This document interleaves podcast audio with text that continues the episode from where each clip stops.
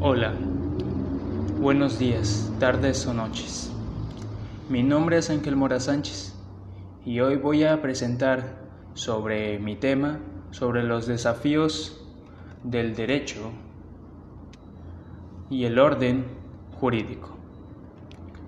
Voy a hablar sobre los desafíos del derecho, pues para empezar, en primer lugar, el derecho afronta fuertes tensiones entre la globalización y los renovados impuestos nacionalistas o soberanistas. De algunos estados, los difíciles problemas jurídicos que surgen de esta tensión de todas las áreas del derecho, desde el derecho comercial y financiero hasta los derechos humanos no son pocos. En esto pues es decir, anteriormente, hoy son muchos más fuertes y los conflictos entre los multiculturalismos y la homogeneizadora y no aporta dichos conflictos. No, no existiera antes sino porque fenómenos como las migraciones y los reconocimientos de importes, grupos étnicos y raciales tradicionalmente invisibilidades los han adjudicado. Bien, hablaré sobre el orden jurídico. Pues el orden jurídico es, por decirlo, una etapa del conjunto del derecho de una sociedad, es decir, el conjunto de normas jurídicas que rigen en un lugar determinado, en una época encontrada.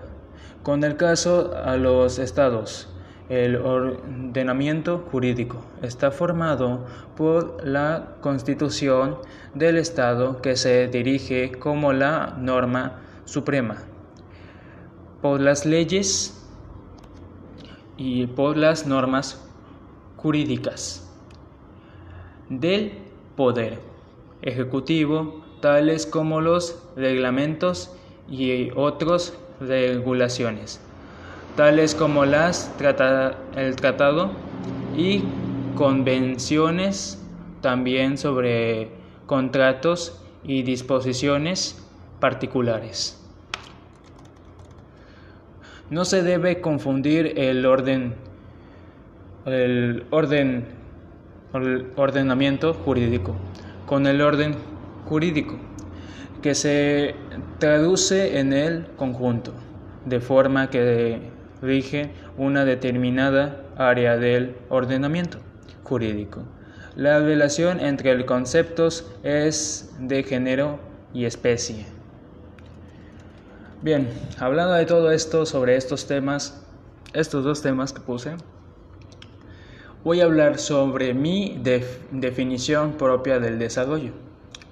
Pues a mí, pues sobre mi definición, es general, se, es como generar por, por el derecho a las normas jurídicas creadas por el Estado para regular la conducta externa a los, a los hombres o como las mujeres.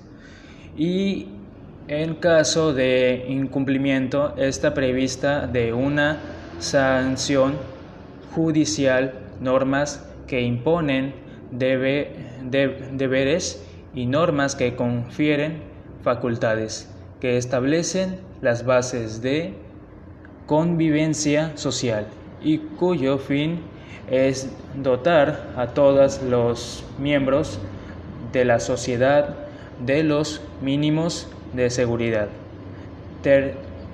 certeza, se tiene que llevar certeza, igualdad, libertad, justicia y bien común. Y sobre las normas de los derechos del ser humano son normas jurídicas, normas sociales, normas morales, normas jurídico generales, normas jurídico individuales y también las leyes.